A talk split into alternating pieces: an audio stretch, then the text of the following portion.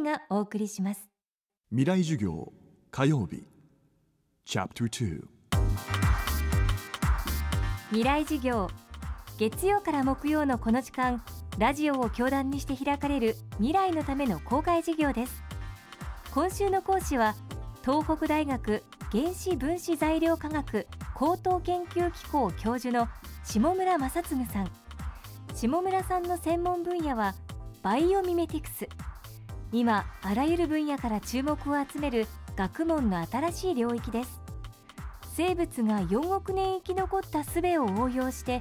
人間の技術に応用する考え方バイオミメティクス。その最先端では今も次々と新たなテクノロジーが生み出されているといいます。未来事業2時間目。テーマは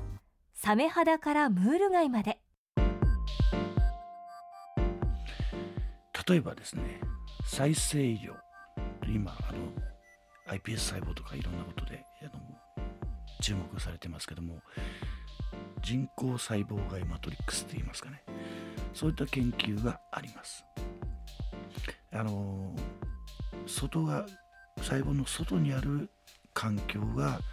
細胞の生き死にだとか分化だとかっていうのを決めるという研究があります。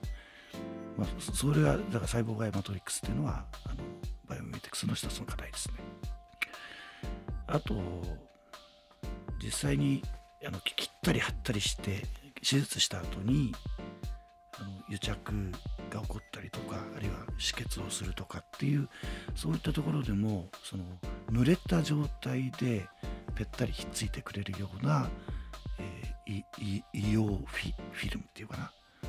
そういったものの開発もあります。あるいは濡れたところでもちゃんとひっつくような接着剤の開発とか。フィルムでやる話は、うん、例えばですねこれまで商品化はちょっと先だと思うけど、えー、ヤモリあるいは虫でもいいですけども、えー、天井でも壁でも歩けますよね。でそれはなぜかというと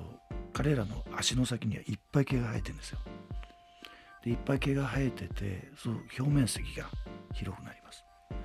で実はあの物体と物体の間にはファンデアワールス力って非常に弱い力が働くんですけども表面積が広いと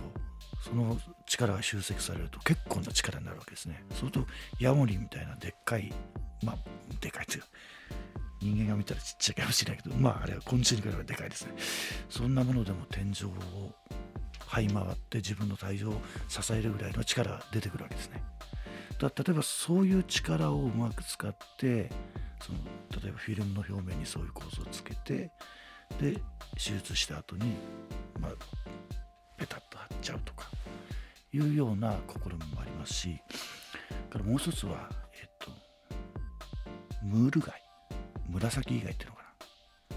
なあの海の中でもう岩場にビタッとひっついてる貝がありますよね。となんであの貝がべったりひっつくかっていうと実はカテコールっていうそのまあ彼らが出すタンパク質があってそれが、えー、水素結合っていうやっぱり弱い力なんですけどもその力でひっついてるんです。とまあそれに真似た化学構造のもので、えー、接着剤を作りましょうという研究もあります。そうするとこれはまああの接着剤なんで、あのさっきのフィルムだけじゃなくても接着剤としていろんなことに使えるのでと水中で何かひっつけない時にひっつくとかあるいはもうちょっと体の中だというような研究もありますね。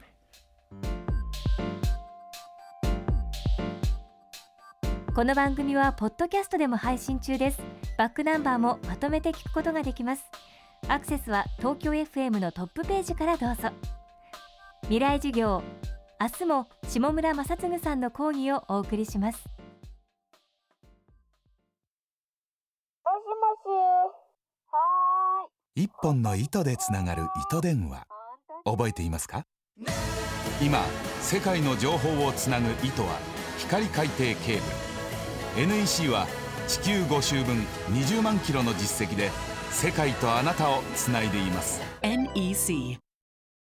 未来事業。この番組はエンパワードバイイノベーション NEC がお送りしました。